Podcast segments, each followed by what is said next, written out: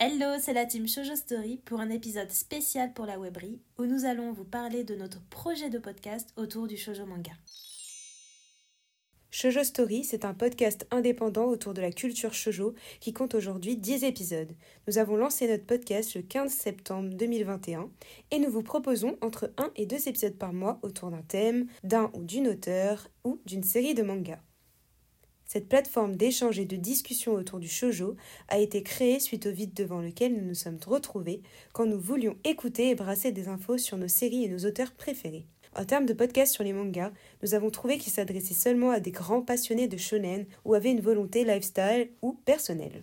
Pour nous, il est important de se focaliser sur l'intemporalité et la singularité des sujets traités par le shojo, mais aussi sur la grande transversalité de ce genre.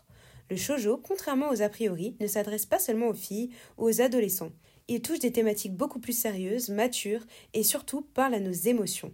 Nous fait ressentir le travail de l'auteur à travers le dessin. Le shoujo, c'est aussi une banque d'idées, de styles, de lectures qui questionnent notre présent et nous aide à mieux appréhender l'amitié, l'amour. Bref, vous l'aurez compris, tout ce qui touche le sensible. Notre podcast a aussi bien sûr une volonté féministe et LGBTQ, et nous y abordons souvent la thématique du genre et de la sexualité. Mais ça ne nous empêche pas aussi parfois de vous faire des recommandations de shonen ou seinen, car nous sommes avant tout des passionnés. Mais qui sommes-nous? Je me présente, je m'appelle Natacha et j'ai commencé les mangas en lisant Ranma un demi puis Clan. J'ai une passion pour tout ce qui est la culture du school life, un petit peu de yaoi et shonen night et aussi du dark. Pour ma part, je m'appelle Celia et j'ai commencé le shoujo avec le Magical Girl Chocolat et Vanilla de Moyoko Hano. Puis, bien sûr, j'ai eu des lectures qui sont très conventionnelles comme Ayazawa ou Clamp. Et depuis, je n'ai cessé de collectionner les shoujo de tout type, que ce soit dark, shonen night, yuri, yaoi, CNN, mais j'ai une plus grande attirance pour tout ce qui est très très dark. Nous allons vous présenter quelques-uns de nos meilleurs épisodes. Vous pourrez découvrir par exemple des épisodes mangatech et biographies de vos auteurs shoujo préférés comme Ayazawa ou le collectif Clan ou alors redécouvrir des sous-genres comme dans notre épisode spécial Magical Girl où nous faisons une brève histoire de ce genre depuis les années 60. Mais aujourd'hui, nous allons vous faire une brève introduction du shoujo manga avec l'an 24 pour vous donner l'eau à la bouche et l'envie d'écouter l'épisode en entier. Dans le shojo, si on apprécie lire et relire des histoires, des traits de vie, c'est parce que les personnages nous ressemblent, on peut s'identifier à eux. Certes, on aime les personnages bourrés de qualité, les anti-héros, des shonen, mais en tant que femme, au sens large du terme, on a besoin aussi d'expérimenter le passage de l'adolescence à l'âge adulte de manière plus profonde. C'est en ça que le shojo est révélateur de ce besoin de transcender sa propre image féminine. Les personnages féminins dans le shojo sont les acteurs principaux de leur vie. Ce ne sont pas juste des membres de l'équipage, des amoureuses transies, mais des jeunes filles, des femmes ancrées dans une réalité ou une surréalité faite sur mesure pour elles. C'est en ça que le collectif de l'an 24, ces femmes qui se réunissaient pour créer sans limite, sont de celles qui ont révolutionné le shoujo manga.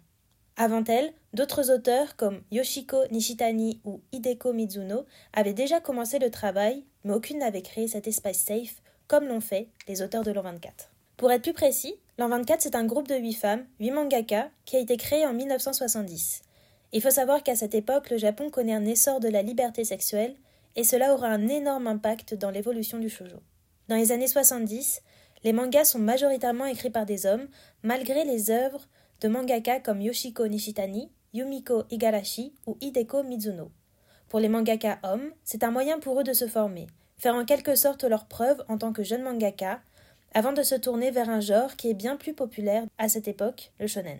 Le shoujo n'est pas réellement pris au sérieux, voire même délaissé par les lecteurs, car il s'agissait d'histoires légères, enfantines, mais le point positif dans tout ça, c'est que comme les hommes mangaka délaissaient le shoujo pour le shonen, eh bien ça laissait de la place pour les jeunes auteurs femmes qui s'emparent de ce genre avec plus de liberté. D'où la création de l'an 24. Il voit le jour grâce à Agyomoto et Keiko Takemiya, et petit à petit, de nombreux autres artistes tels que Ryoko Ikeda, célèbre pour la Rose de Versailles, se joignent au groupe.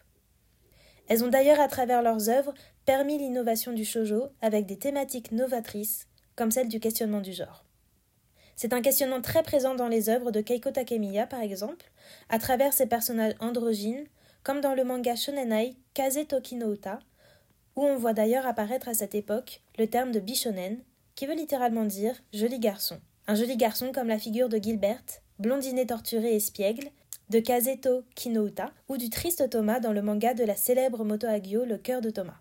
Il y a donc des thématiques novatrices, mais également d'un point de vue littéraire, ces femmes mangaka profitent d'une grande liberté d'écriture. Elles décident de s'éloigner du shoujo conventionnel, tel que la science-fiction, comme Destination Terra de Keiko Takemiya, d'ailleurs qui est réédité en français chez Naban, et même du fantasy avec Poeno Ishizoku de Moto qui parle de la vie d'Edgar qui est un vampire.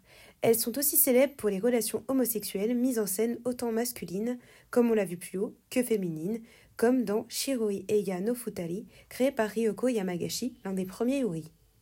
Et côté style, c'est quoi l'an 24 On parle facilement de roman graphique, car c'est à ce moment-là que tous les codes et une grande technicité est mise en route au sein même du shojo les littératures dessinées occidentales, contraintes par les normes éditoriales et des interdits idéologiques, font peu de place aux émotions et aux passions.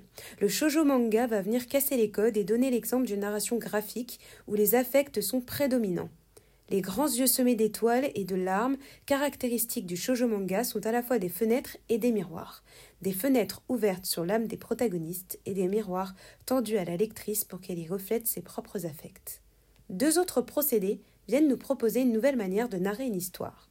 Le découpage de la page, avec des dessins inachevés, ces personnages dont un seul œil est représenté, où on le reconnaît un regard, ses cheveux ou juste une partie de ses vêtements. Le shoujo manga de cette époque nous amène à voir des planches atmosphériques semées de symboles, abstraites et parfois juste artistiques et libres. L'an 24 a permis une grande diversification du shoujo qu'on connaît aujourd'hui, vous l'avez compris, le style, les scénarios novateurs, les grands yeux remplis de larmes, que des codes forts qui peuplent les images des shoujo contemporains. Un héritage que nous continuerons à partager avec plaisir pour tous les fans de manga. Pour plus d'informations relatives à l'an 24, rendez-vous sur notre podcast Shoujo Story. N'hésitez pas à nous suivre sur notre page Instagram qui est aussi notre banque d'images, notre feed suivant intentionnellement le rythme de publication du podcast. Nous vous retrouvons donc avec joie dans notre podcast Shoujo Story. À la prochaine!